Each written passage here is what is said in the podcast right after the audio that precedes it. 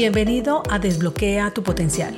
Mi nombre es Andrea Galindo, coach ejecutiva y en este espacio quiero brindarte información de coaching, emprendimiento, crecimiento personal y profesional, liderazgo, herramientas y un poco más para acompañarte a potenciar tus habilidades y llevar tu vida y negocio a otro nivel.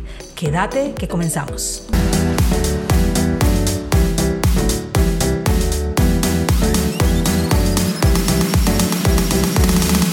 Hace unos días, una compañera me preguntó acerca de los desafíos que he tenido al emprender y me dije al darle la respuesta a ella que pudiera hacer un episodio con esto, dado que así como ella, a ti te puede servir esta información y te puede dar luces para saber qué es lo que más debes fortalecer.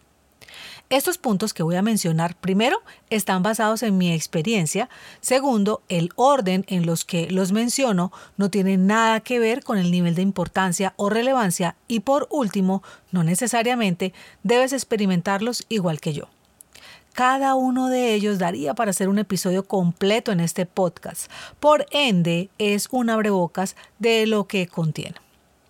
Vamos entonces por ellos. Número 1 las creencias limitantes. Esto es algo para lo cual realmente no nos preparan. Puedo compararlo como cuando eres padre o madre. No existe un manual como tal y no es porque no sea relevante. De hecho, tienen demasiada importancia, pues como he mencionado en otros episodios, todo lo que hoy crees que eres puede bloquear o expandir tu negocio. En este aspecto, las creencias que considero de mayor impacto están dadas en los temas de dinero, clientes y ventas principalmente. De cada uno de estos pudiera hablar todo un día, así que solamente mencionaré que en el caso del dinero tiene mucho que ver con ese techo financiero que hasta el momento has manejado y no ves como posible obtener más. Adicionalmente, puede marcarte cómo viste que lo manejaban en tu familia y de manera inconsciente puede afectar tu comportamiento frente a este. En el caso de los clientes, porque puedes pensar que es muy difícil hallarlos, así como también pensar que cuando tus clientes te preguntan por tus servicios o productos, ellos van a pensar que son muy costosos o que no cumplirán sus expectativas. Y en el caso de las ventas, porque al empezar a recibir más nos que sí, puedes dudar de ti y de tu producto o servicio. Número 2. Redes sociales. Puedes llegar a pensar que el solo hecho de abrir tus redes sociales donde crees que se encuentran tus clientes es suficiente para que te empiecen a seguir los que realmente están interesados en adquirir tus productos o servicios. Y no necesariamente todos los que te siguen quieren comprarte o están en las condiciones de hacerlo. Esto lo puedes ir filtrando con la información que publicas y la persuasión con la que presentas la información de lo que ofreces. Ahora, cuando iniciamos queremos hacer crecer nuestro número de seguidores y déjame decirte que no existe una relación directa entre la cantidad de seguidores con tus ventas, pues conozco personas con 70 mil seguidores que no monetizan absolutamente nada y otras con 6 mil que facturan millones de dólares. Así que aprendí que en vez de ocuparme por la cantidad de seguidores, debo centrarme en la estrategia de comunicación que conecte con los clientes, despertando su interés por mis productos o servicios a través de diferentes canales como el email marketing, publicidad que puede ser orgánica y o paga, salir y mostrarme todos los días. Esta es tu vitrina virtual y es gratis. Adicionalmente, montarte con solo lo que está en tendencia y que le funciona a tu competencia no te garantizará que los resultados sean los mismos. En este espacio se genera bastante distracción y por eso debes filtrar muy bien lo que consumes. Número 3. Cambio de mentalidad. Si eres como yo, que venía de ser empleada a ser emprendedora, debes cambiar tu estructura mental, pues ya no recibirás instrucciones de nadie, así como tampoco hay un lineamiento a seguir y cualquier decisión tomada recae 100% en tu responsabilidad. Es iniciar desde tu misión, visión y valores e ir construyendo cada acción ahora en tu imperio. Cuando estabas empleado ejercías el rol en un solo cargo. Ahora en tu emprendimiento y sobre todo al iniciar harás varios simultáneamente como CEO, vendedor, mercadeo, finanzas, recursos humanos, tecnología, servicio al cliente, todos. Y esto puede llegar a abrumarte si no le das el manejo adecuado. A medida que crezcas, irás realizando contrataciones. Así que la mentalidad es un factor crítico en el éxito empresarial. Una mentalidad positiva de crecimiento y orientada a soluciones puede ayudarte a superar los retos, a formarte continuamente y mantener la resiliencia que se requiere. Implica ser consciente de tus creencias y actitudes y estar dispuesto a desarrollarte de manera constructiva que será de beneficio para tu negocio. Número 4. Gestión financiera. Este punto tiene varias aristas, entre ellas que tus ingresos ya no son constantes como lo eran cuando estabas empleado y recibías un salario en una determinada fecha. Por ende, requiere una organización donde debes tener cuentas muy claras y separadas de tu parte personal. Es común encontrar un emprendedor que inicia ingresando todo a su cuenta personal y esto requiere varias billeteras o cuentas separadas. Una, por ejemplo, para los impuestos, otra para las operaciones, otra para beneficios y la última para tu sueldo.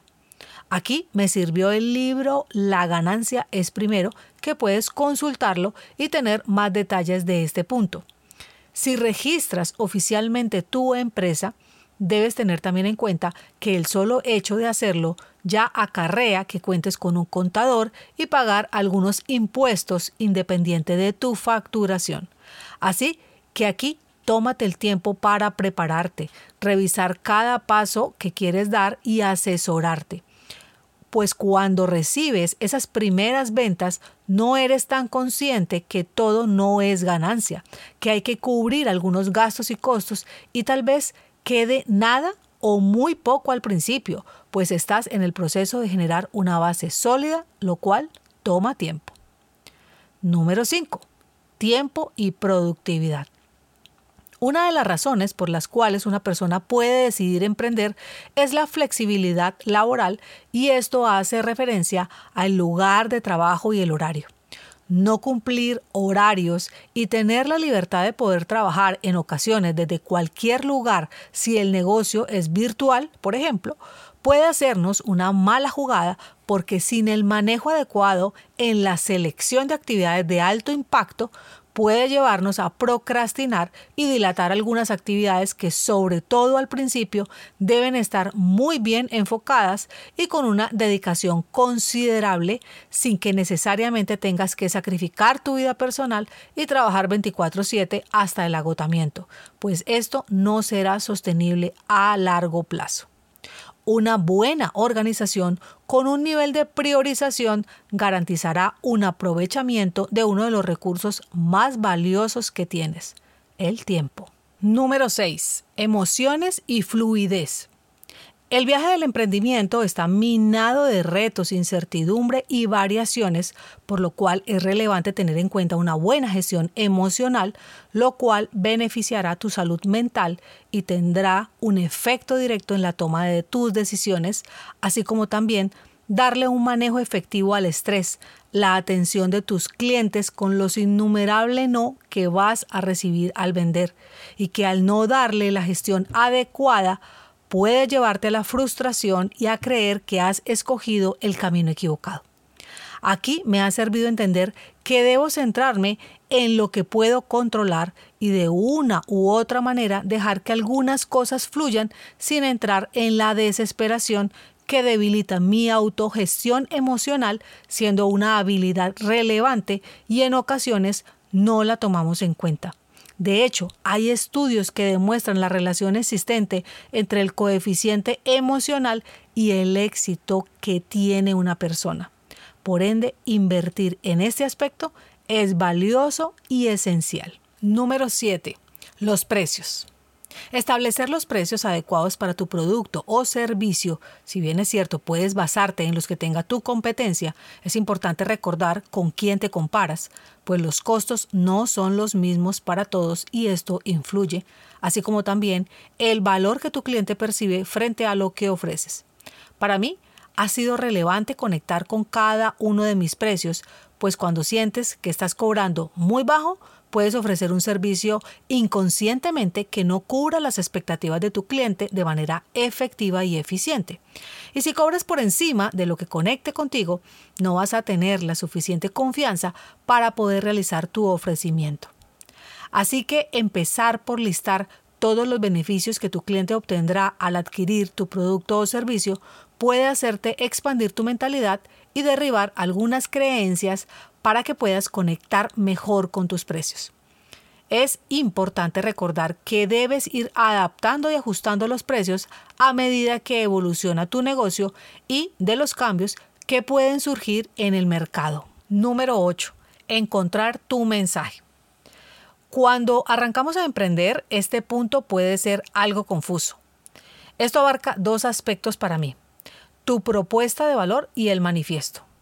A mí me tomó tiempo adaptarlos, pues es algo que encapsula y comunica eficazmente lo que vendes, lo cual te da una identidad y es esencial para atraer tus clientes, diferenciarte de tu competencia y darle solidez a tu marca. La propuesta de valor se centra en comunicar los beneficios claves que tu producto o servicio ofrece a tus clientes y cómo se diferencian de la competencia.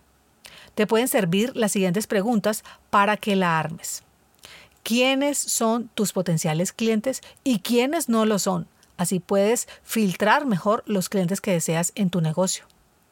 ¿Qué hace que tu servicio o producto sea especial y valioso para tus clientes? ¿Cuál es la razón por la que un cliente te elige a ti en vez de a tu competencia? ¿Qué hace que seas único o mejor que el resto de productos o servicios similares en el mercado? En cuanto al manifiesto, es una declaración que comunica la visión, misión, valores y objetivos de tu negocio. Es la razón de ser y los principios rectores de tu negocio. En mi caso, el concepto transversal está bajo el liderazgo consciente y por supuesto todos mis programas, planes de coaching, mentorías y conferencias están bajo este lineamiento. Y el último punto, el número 9, el trabajo interior. Este es un punto al que le doy de manera diaria un tiempo relevante, dado que en diferentes prácticas como la meditación, el agradecimiento, la escritura y reflexión, el ejercicio y mis prácticas espirituales, he encontrado un impacto significativo y consciente en mi bienestar y en el manejo de los desafíos que se presentan regularmente en mis negocios. Estas prácticas hacen parte de mi estilo de vida y las realizo diariamente sin falta, pues considero que son mi polo a tierra, por llamarlo de alguna manera, y la manera de nivelar el ser con el hacer consiguiendo mantener mi equilibrio emocional, mental, físico y espiritual. Utiliza los que mejor conecten contigo, haz una combinación de varios, ve probando a ver cómo te va. Pueden haber más puntos de los mencionados en este episodio.